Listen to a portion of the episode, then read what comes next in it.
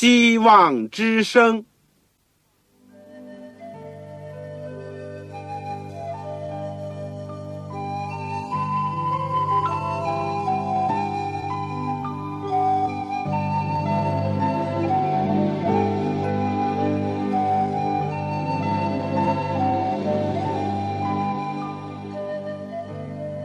各位听众朋友，各位弟兄姐妹，欢迎您收听信徒培训这个节目。教会的兴旺，不单表现为人数众多，更要求教友的素质好。为了使教会真正达到人丁兴旺，有灵性健壮，希望之声特别为广大的信徒制作了信徒培训这个节目，满足主内同工同道的需要。信徒培训由黄牧师主讲，将有多种课程推出，欢迎弟兄姐妹们踊跃参加。下面我们就把节目时间交给黄牧师。各位亲爱的弟兄姐妹，各位收音机旁边的我们的朋友，你们好，我是旺朝。我们今天很感谢主，又有次机会。能够来学习基督的生平和教训这门课，我们今天是第三十三讲，耶稣论神机。耶稣论神机，我们所用的经文是约翰福音十二章第三十七节。希望各位手边都有一本圣经或一支笔、一些纸，可以记下你们所需要记下的东西。我们在学习这一课之前，我们同样要祷告，求主帮助。亲爱的天父，我们今天再一次的谢谢你，因为我们借着这个无线电波，能够把我们的心能够和弟兄姐妹在一起，而且我们一起能够来到主的面前。我们谢谢你过去对我们的带领，借着主耶稣基督你一生的事迹，以及你所有奇妙的教训，我们的心受到感动，我们的心得到光照。主，这使我们感觉到我们是何等的需要你，因为我们在信心、盼望、爱心上都还有软弱、有亏欠，求你补助我们，让我们能够。对你生发更大的信心，因为你是这样的爱我们。你曾经应许我们说，你所做的事，信你人也要做，而且要比你做的更大的事情。天父，我们是不配的，我们是软弱的，但是我们也献身给你，为你所用。求天父今天能够增加我们的信心，继续领受你今天要接着圣经里面所给我们的教训。垂听我们的祷告，我也特别纪念那些还缺少圣经的我们的弟兄姐妹，或者在有些地方还没有教会。祝你亲自的恩待他们，帮助他们。现在庄稼多，做工人少，求你兴起更多的工人，能够奉主差派去收割庄稼。求天父能够祝福我们这个义工培训的节目，能够在你恩待，在你的。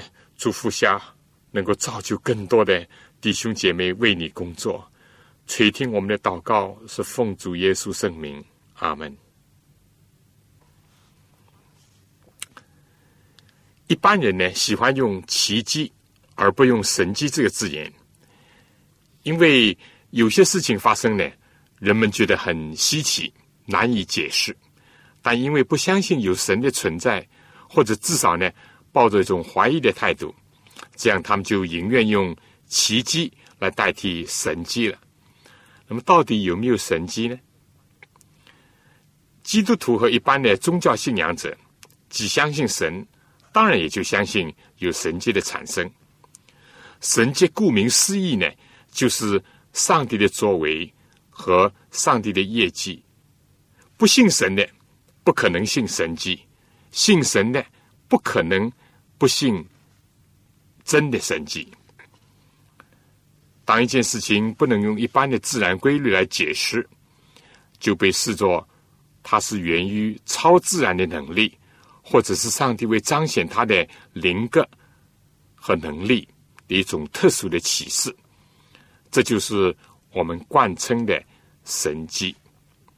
相信真神会产生真神迹，假神呢只能行使虚假的神迹启示。真神不可能行假的神迹，假神呢不可能行真的神迹。这是很自然的一种推论。而对一般人所讲的神迹，可信性又如何呢？我们今天就要从圣经里面好好的思考一下。圣经当中记载，在人类社会以及教会特定的历史时期，有大量的神迹启示发生。比如摩西领以色列人出埃及的时候，再如以利亚和以利沙的日子，使徒时代，或者是教会初建的时候，以及预言中末世的时候，这些都是非常突出的。但是最突出的是主耶稣自己所行的神迹。今天我们就要看一看四福音书当中耶稣对神迹的论述和反应。但由于篇幅呢，我们不能逐一的研究这神迹的本身的教训，只是提一下这些神迹。第一段呢，我们先看看耶稣所行的神迹。耶稣本身就是一个最大的神迹，他的道成肉身、神人二性，他的定十字架以及复活呢。都是空前绝后、卓越无比的神迹。另外，耶稣也是最大的行神迹者，也或许说，因为他原是上帝，在世界上呢做人的时候，又完全的依靠、仰赖父上帝，要为人类开创一个新纪元的一个缘故。耶稣时代的撒都该派，就好像今天的神学现代派。自由派的人士，他们不相信神迹。现在呢，也有些所谓有知识的人，要把圣经当中的神迹的部分呢，都想删除掉。如果果真这样的话，我们说圣经，不论是旧约、新约，甚至四福音书，将会面目全非、体无完肤了。但圣经以今天的形式和完整的内容保存到今天的本身呢，又是一个神迹。神迹表面上为我目前所了解的自然规律难以解释的，但可以理解为它是纳入更高层面以及规律的事情，就如牛顿的古典力学定律和爱因斯坦的相对论的解释运动速度和时空的关系那样，似乎矛盾，但是这只是事物更深的一个规律。新约圣经四福音呢，尤其是约翰福音，更多的运用了“神迹”这个字，但有许多的事迹呢，毫无疑问的是神迹，但并没有用到这个词。耶稣的神迹表现在许多的方面，也在各种的场合、时间和领域，使我们在这个平凡做人子的耶稣身上呢。看到他的不平凡的一个侧面，现在呢，就按照时间的先后次序来提述一下。第一个神迹是在加利利的迦拿婚宴上以水变酒。我们可以看约翰第二章第一到十一节，在同一个地方呢，耶稣也医治了大臣的一个住在加布农的儿子的一个重病。约翰福音第四章四十六到五十四节。而在马可福音第一章二十一到二十八节，路加福音四章三十一到三十七节呢，也记载了耶稣在加布农在安息天医治一个被鬼附身的。同样呢，根据马太福音第八章十四到十七节，马可福音第一章二十九到三十四节，路加第四章三十八到四十一节呢，说明。耶稣也医治了彼得的岳母的热病，以及害各种病的人，而且赶逐污鬼。在马太福音第八章第一到第四节，马可福音第一章四十到四十五节，路加福音第五章十二到十六节呢，记载耶稣在加利利是长大麻风病的，得到了洁净。在马太福音第九章第一到第八节呢，讲到耶稣在加布农是一个毯子行走；而在约翰福音第五章第一到四十七节呢，讲到耶稣在耶路撒冷是一个病了三十八年的瘫痪的乞丐呢，得到痊愈。在马太福音十二章第九到十四节，马可福音第三章一到第六节。路加福音第六章六到十一节呢，讲到耶稣在加利利医治一个手臂枯萎的人；而在马太福音十二章十五到二十一节，马可第三章七到十二节，路加六章十七到十九节呢，又讲耶稣医治了许多人；而在马太福音第八章五到十三节，路加。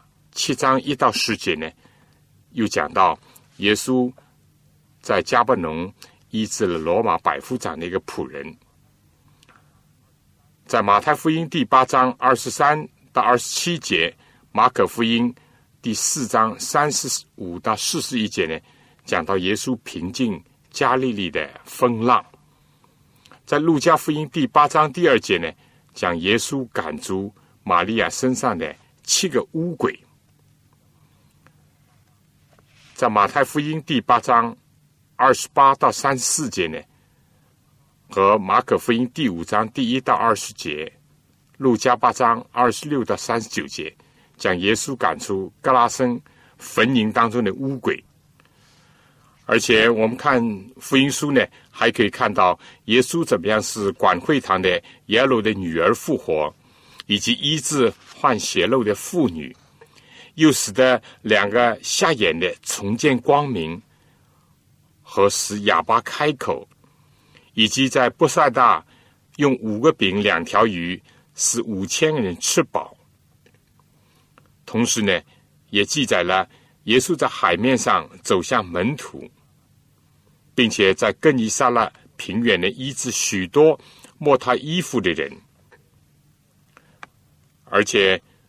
在马太福音十五章二十一到二十八节呢，还讲到耶稣赶到外邦的腓尼基去医治一个小女孩的病，而在迪加波里呢，又是许多患病的得到痊愈。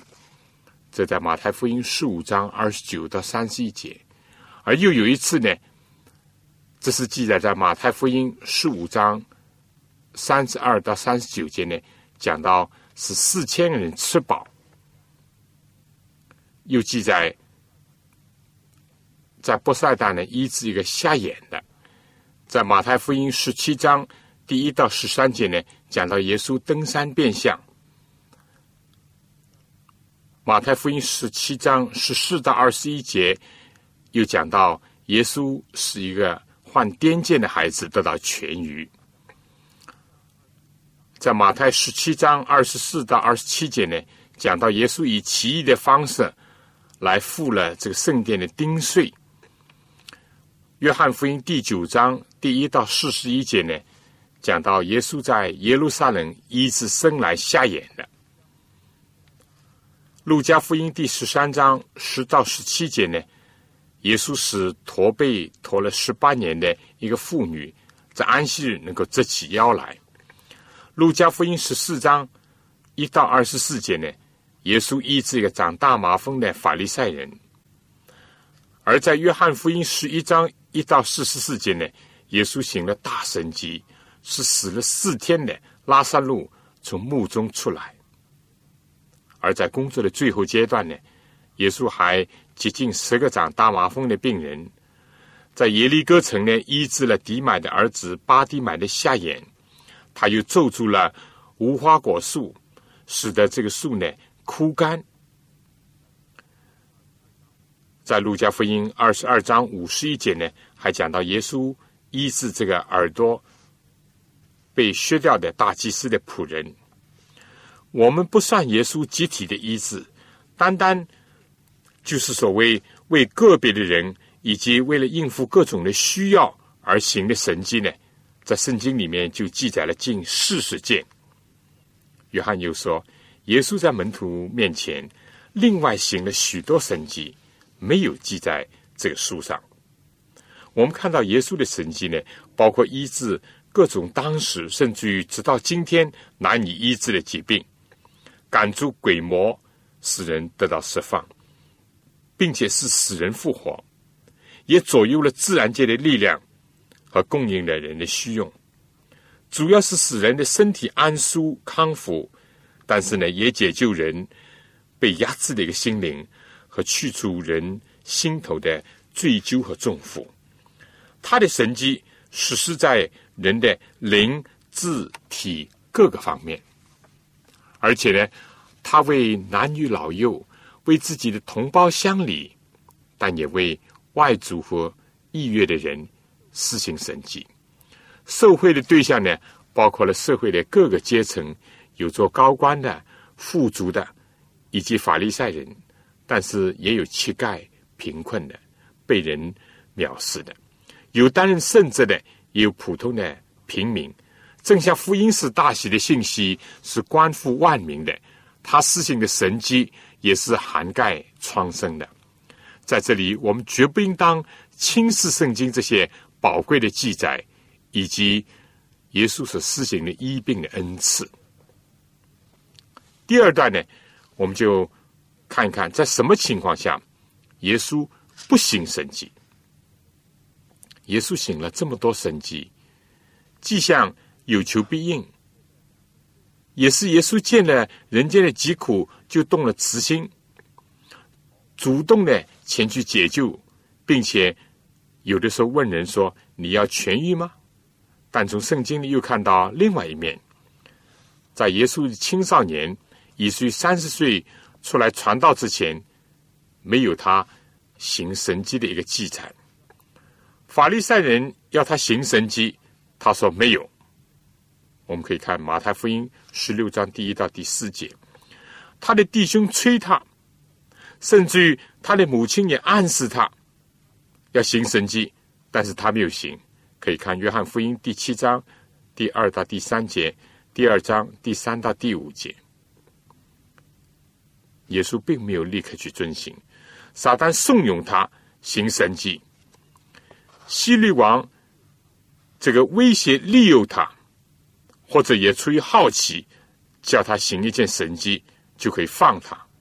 但是耶稣从来没有为自己的需要行过一件神迹，他更加没有答应，反而呢责备约翰，因为约翰要天上降下火来烧灭那些不接待他的人。这里告诉我们。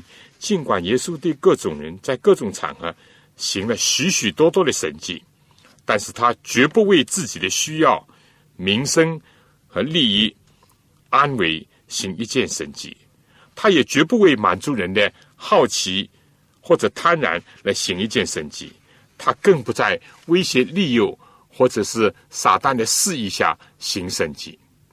他可以废寝忘食、东奔西走，甘受。人的讥刺，承担迫害，仍然要借着神迹以解救人，但他从不为行神迹而行神迹，行神迹对他易如反掌，但有时无论用什么方法，都不能使他行一桩神迹。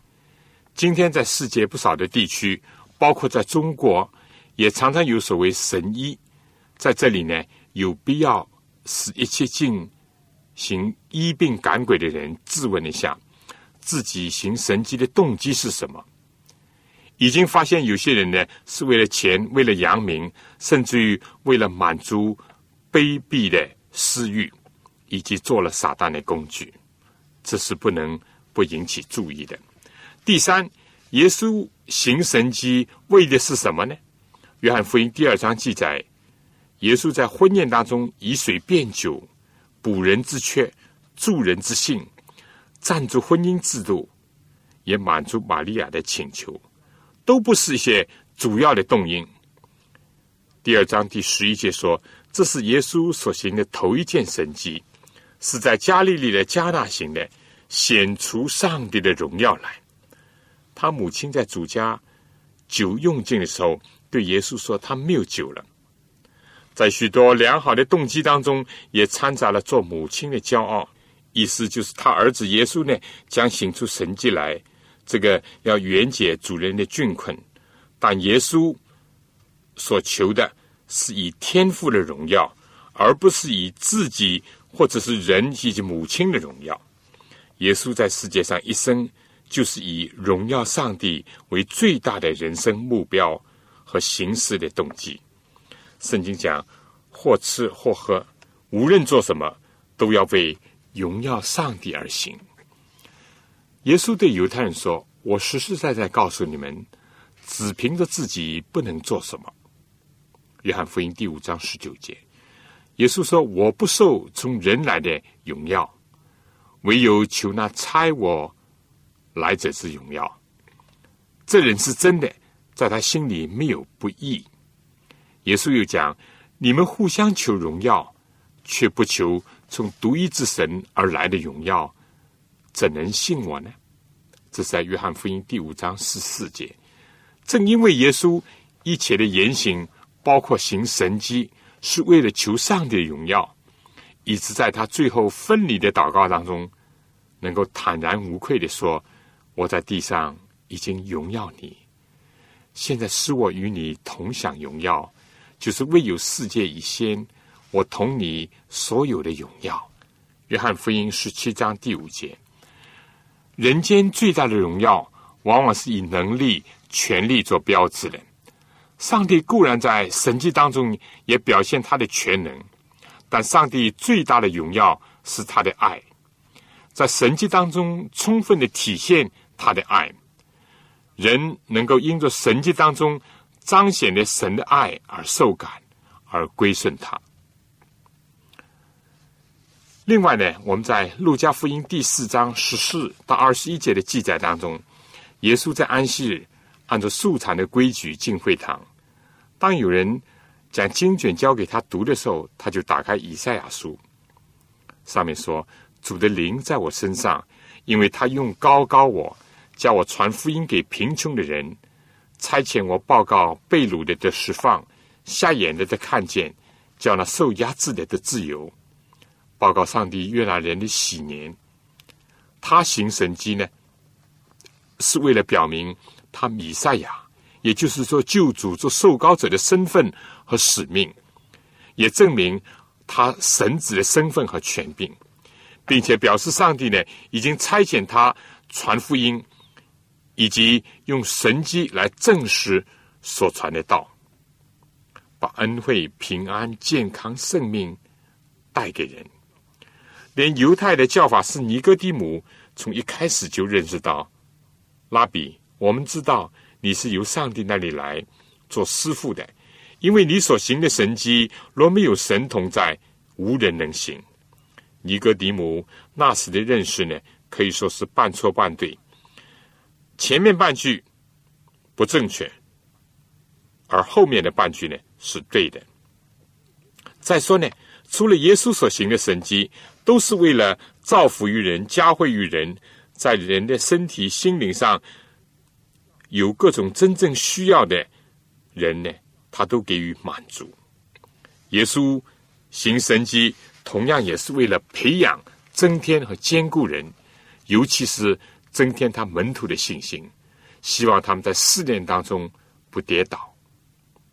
路加福音第七章十八节说：“约翰的门徒把耶稣所行的神迹告诉在监狱当中的四喜约翰，他就打发两个门徒问耶稣：‘那将要来的是你吗？还是我们等候别人呢？’正当那时，耶稣治好了许多有疾病的、受灾难的、被鬼附着的。”有开恩叫好些瞎子能看见。耶稣回答说：“你们去，把所看见、所听见的事告诉约翰，就是瞎子看见、瘸子行走、长大麻风的洁净，聋子听见死人复活，穷人有福音传给他们。凡不因我跌倒的，就有福了。”耶稣还是借着他所行在别人身上的神迹来兼顾约翰的信心。耶稣行神迹传福音，显明他的弥赛亚的身份，这些神迹是无可怀疑的。约翰的门徒们曾经亲眼听见、亲眼看到。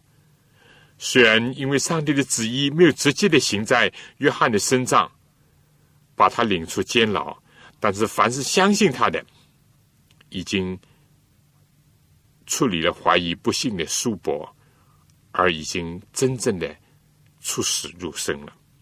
何况殉道者的冠冕，比从神迹当中受贿的更荣耀。正确的看待神迹，能够增加人的信心。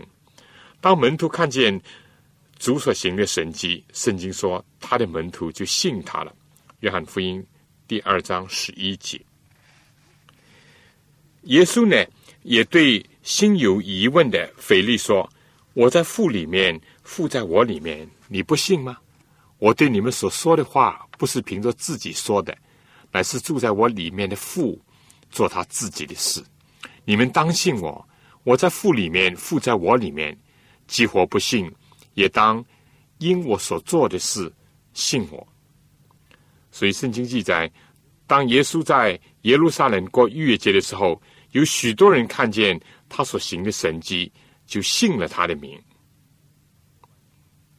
另外呢，在约翰福音十一章四十二节呢，表明耶稣在拉萨路的坟墓旁边的祷告呢，更加说明这一点。耶稣明明是为了增加人的信心。下面想请大家听一首歌：耶稣，我相信你的话语，我相信你的话语。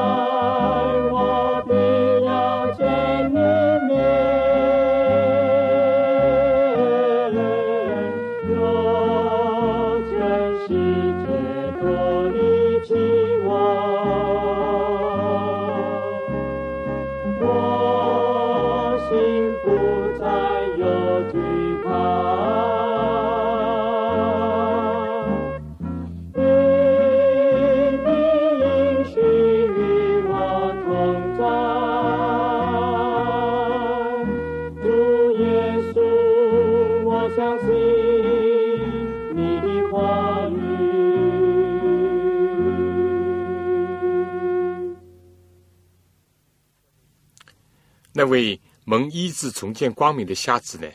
虽然在法利赛人百般的问难以及压力下，他还是说：从创世以来，未曾听见有人把生来是瞎子的眼睛开了。这人若不是从上帝来的，什么也不能做。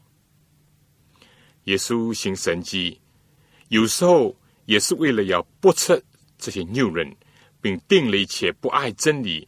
反而喜欢抵挡真理、闭着眼睛说瞎话的人，以及这个邪恶淫乱的世代的罪。有一次，耶稣来到加伯农，有人用褥子抬着一个毯子到耶稣跟前。耶稣见了他们的信心，就对毯子说：“小子，放心吧，你的罪赦了。”有几个文士心里说：“这个人说健忘的话了。”耶稣知道他们的心意，就说：“你们为什么心里怀着恶念呢？或说你的罪赦了，或说你起来行走，哪一样容易呢？但要叫你们知道，人子在地上有赦罪的权柄。”就对毯子说：“起来，拿起你的褥子，回家去吧。”那人就起来回家去了。众人看见，都惊奇，就归荣耀与上帝。因为他将这样的权柄赐给人，马太福音第九章第一到第八节。在这里呢，耶稣除了用神迹来证实他赦罪医治病人的一种权柄，也驳斥了文士们的恶念和妄语。正像他知道那个毯子心中的罪疚，以及渴望从中得到解脱，并祈求主的医治那样，耶稣是检察人的肺腑心肠的。今天的医学发现，身体疾病和心灵、精神呢，有着非常密切的相关的联系。另外，在马太福音十一章二十九节，又有这样的一段记载：耶稣在诸城中行了许多异能。在英文呢，就是神迹。那些城里的人终不悔改，就在那时候责备他们说：“格拉辛啊，你有祸了；博塞大，你有祸了。因为在你们中间所行的异能，若行在推罗、西顿，他们早已披麻蒙灰悔改了。但我告诉你们，当审判的日子，推罗、西顿所受的，比你们还容易呢。加伯农啊！”你已经升到天上，将来必坠落阴间，因为在你那里所行的异能，若行在所多玛，他还可以存到今日。但我告诉你们，当审判的日子，所多玛所受的，比你还容易呢。耶稣行使的神迹，对相信、接受、感恩、赞赏的人来说呢，就是恩典、福慧、平安、生命，以及。天国好像临到了人间，但对于那些不信、拒绝、歪曲、污蔑、不思悔改的呢？这些神迹就成了定他们的罪和审判他们的证据。因为耶稣说，在约翰福音十五章这样讲到：“我若没有在他们中间行过别人未曾行的事，他们就没有罪。但如今连我。”与我的父，他们也看见，也恨恶了。耶稣在人间行了大量的神迹，是要印证上帝爱人以及救人的心意。同时呢，也是鼓励人对自己的同类，尤其是身心有重负以及有病患的人，要表示爱心、关怀和帮助。他们也可以向上帝要求这些恩赐来造福人，因为主说。他所做的事，信他的人也要做，而且要在更大的范围内做，也在数量上可做的比主在世界上做的更多。从以上的经文呢，我们除了知道耶稣在什么情况下行许许多多的神迹，又在什么情况下一件也不行，更加知道。他行神迹是为了彰显上帝荣耀，并且在大量救治人的神迹当中呢，是要表明天父慈爱的圣德。同时，神迹呢也见证了人子作为弥赛亚、作为神子的身份、权柄和救赎世人的一种使命和目的。神迹既能建立坚固门徒和众人的信心，但也定了一切视而不见。或者是熟视无睹之人的罪，而且神迹呢，不是鼓励人自高扬名，而是培养人好怜悯，常常具有同情心，多多的帮助人间的苦难者。我们第四段呢，要讲讲神迹和信心。耶稣在医治乌鬼所附的孩子的时候。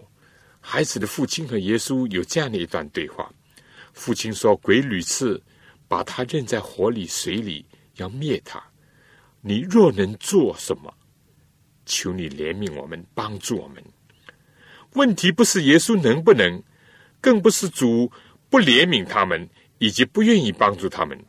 所以耶稣呢，很直率的回答说：“你若能信，在信的人凡事都能。”孩子的父亲意识到自己的光景，就立时喊着说：“我信，但我信不足，求主帮助。”事后呢，我们从圣经的记载当中知道，这个孩子在耶稣的手下呢得到了医治。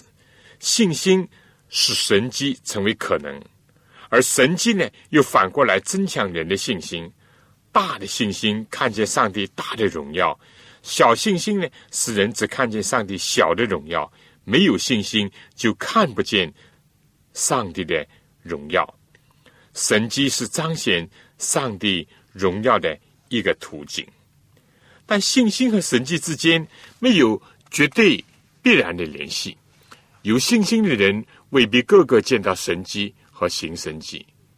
见到神迹或者是行神迹人，未必个个都是有真的信心，而不少人，包括耶稣时代的犹太人，如果不看见神迹呢，他们就不信；见了神迹虽然信，但并没有根基。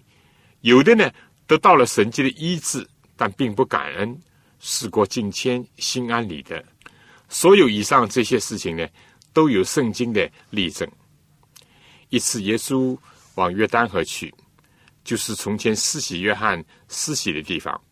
有许多人呢到他那里，他们做见证说：约翰一件神迹没有行过。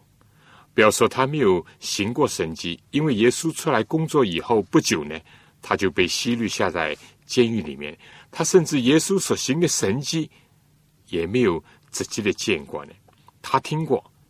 从打发去问耶稣的门徒的口中呢，又再次的听见耶稣如何医治各种病人，使死人复活。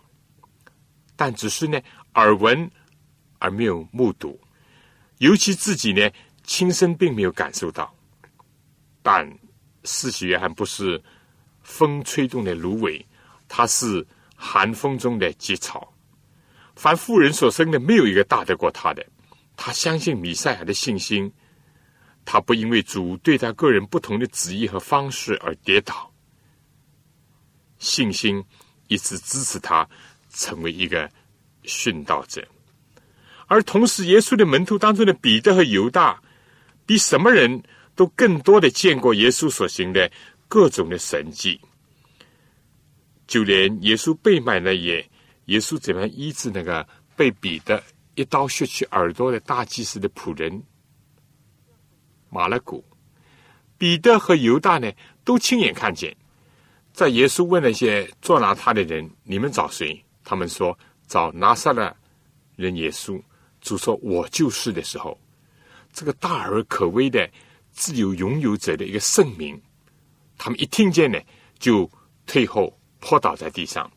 犹大和彼得呢，又一次的目睹了耶稣的神性的风采和威荣。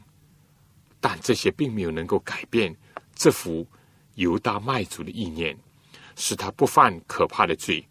这些神迹，包括过去三年半以来所看到的至少几十上百个神迹，也并没有使彼得免除在压力下三次否认主这样一件可耻的事。这里清楚的表明一点：神迹。有的时候固然能够有助于人信心的建立和发展，但并非绝对如此。一病赶鬼的神迹，并不能直接解决罪的问题。相反，认罪悔罪得胜罪，却真是一个大神迹。江山好打，本性难移。但在主的恩典下，最后是一个胆怯又自信，也曾经三次否认主的彼得，变为勇敢。完全信赖基督的殉道者，这才是奇妙的神迹。另外呢，有些人就好像一个犹太的大臣那样，不看见神迹呢，总不信。有一次，耶稣又到他行过以水变酒的迦拿去，这个大臣呢有个儿子在加巴农患病，他听见耶稣到加利利来。就来见他，求他跟他下去医治他的儿子。这种心情呢，固然是完全可以理解。尤其是他儿子快要死了，耶稣就对他说：“若不看见神迹奇事，你们总是不信。”大臣呢，仅仅是这些见了神迹才愿意信上帝的人当中的一个罢了。保罗日后讲。犹太人是求神机，就如希腊人求智慧一样。大神当时一听呢，心里一冷，就说：“先生，求你趁我的孩子还没有死就下去。”其他话就不说了，意思就说跟我下去要紧。谁知耶稣却说：“回去吧，你的儿子活了。”可信呢？那个人信了耶稣所说的话，就回去了。正下去的时候，他的仆人迎见他说：“你的儿子活了。”他就问：“什么时候好呢？”他们说：“昨天未时，热就退了。”他便知道这正是耶稣对他说：“你儿子活了”的时候。他自己和全家就都信了，看见就信。这仍然是今天大多数人的心态。所谓百闻不如一见，眼见为实。从圣经当中呢，我们也看到了，上帝为了体恤人的软弱，有时呢也应和了人的要求和需要，借着神迹认识上帝归主，是可以成为一个入门或者跳板，但不是终点，也不是基础。信心往往是超越眼见。信心只是握住主的应许，仰赖他的仁慈和大能，或者说，信就是所望之事的实底，未见之事的确据。保罗说：“我们行事不是单凭眼见，只凭信心。”耶稣自己呢，也对那个怀疑的多马说：“你因看见了我才信，那没有看见就信的有福了。”约翰福音第二十章二十九节。神迹呢，可以作为信仰的一个渠道，但是老是追求神迹，破东破西，并非是稳固牢靠。在耶稣第一次接近圣殿的时候，耶稣回答说：“你们拆毁这殿，我三日内要再建立起来。”犹太人便说：“这殿是四十六年才造成的，你三日内就再建立起来吗？”但耶稣这话是以他的身体为殿。圣经又说，当耶稣在耶路撒冷过逾越节的时候，有许多人看见他所行的神迹，就信了他的名。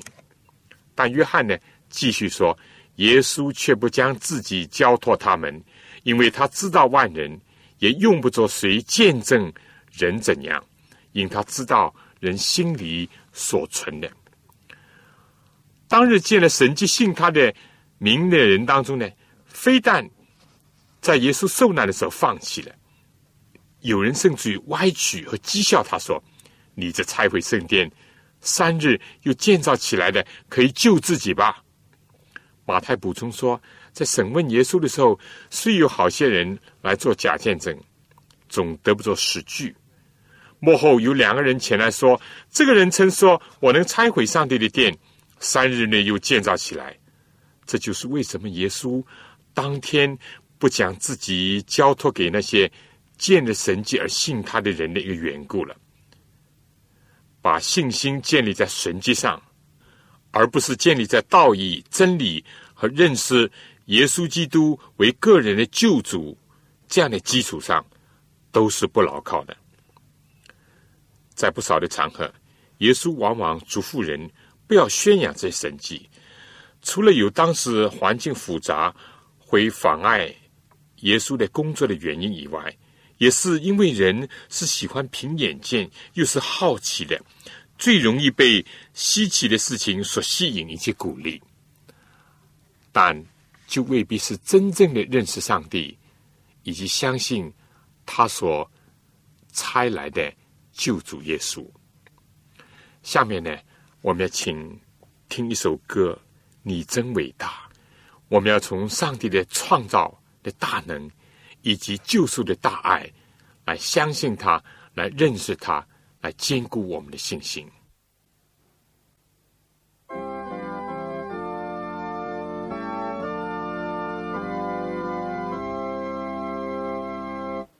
主啊，我神，我每逢举目观看，你手所造一切见星宿，又听到隆隆雷声，一一大灯遍满了宇宙中。我领歌唱赞美救主我神，你真伟大。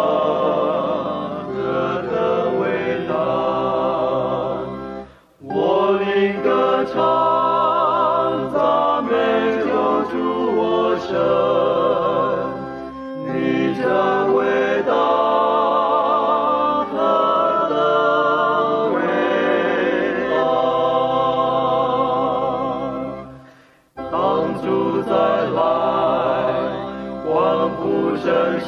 真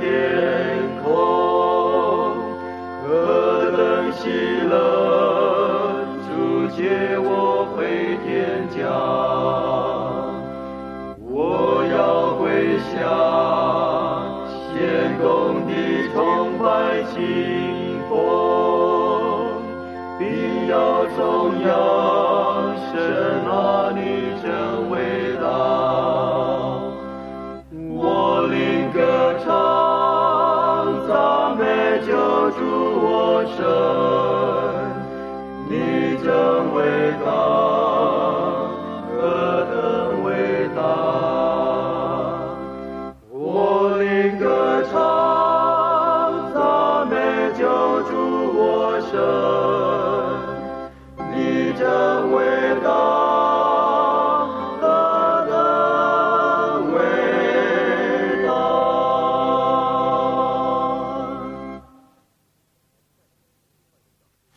再从另外一个角度去研究神迹。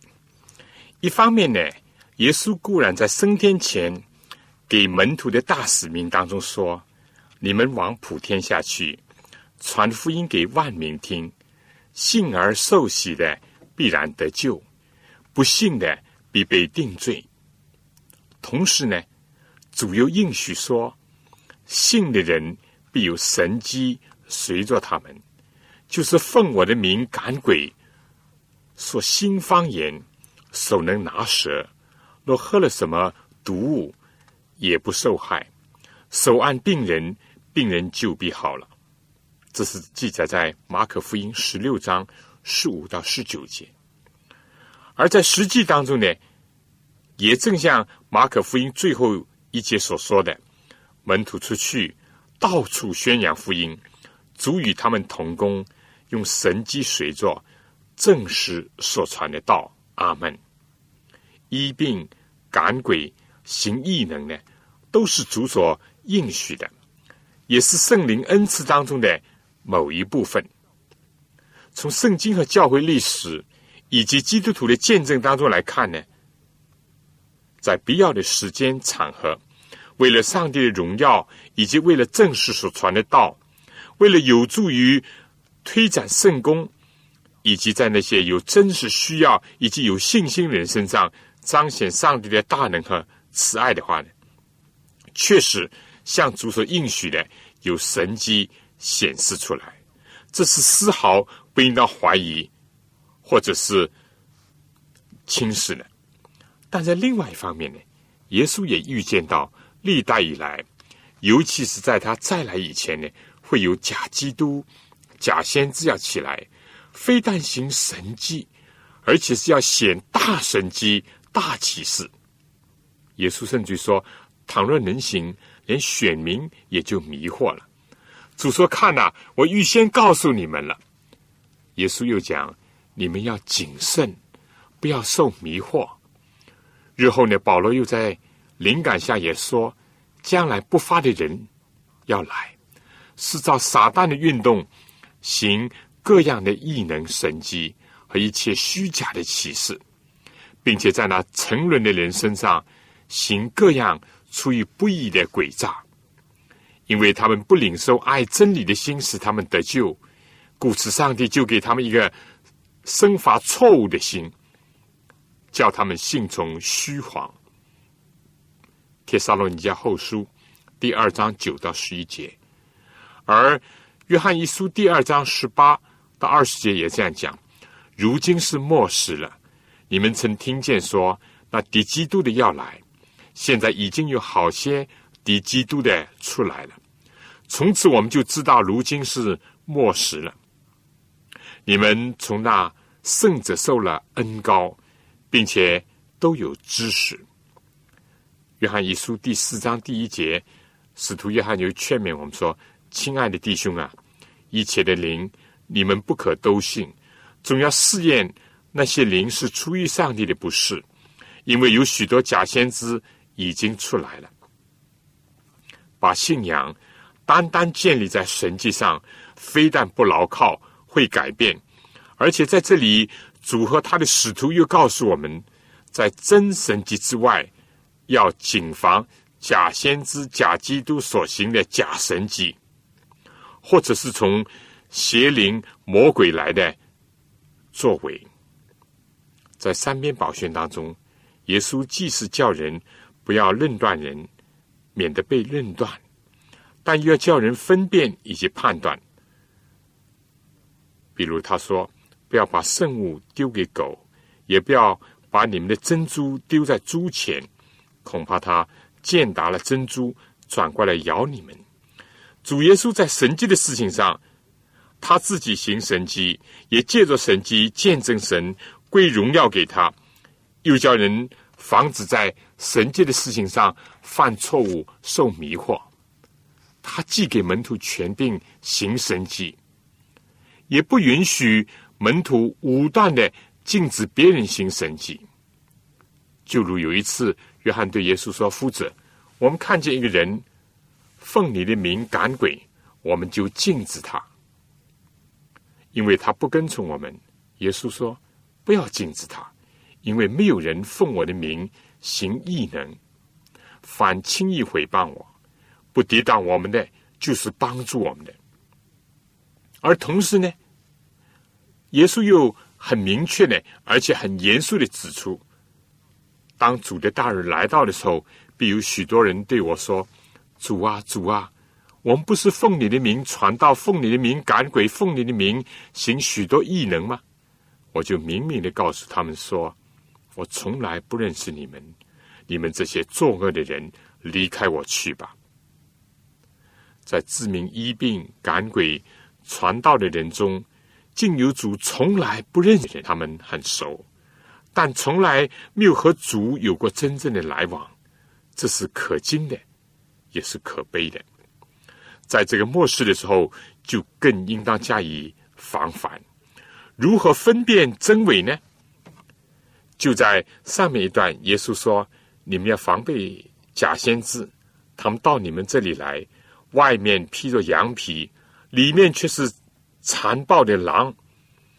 凭着他们的果子。”就可以认出他们来。经济上岂能摘葡萄呢？吉利里岂能摘无花果呢？所以凭着他们的果子，就可以认出他们来。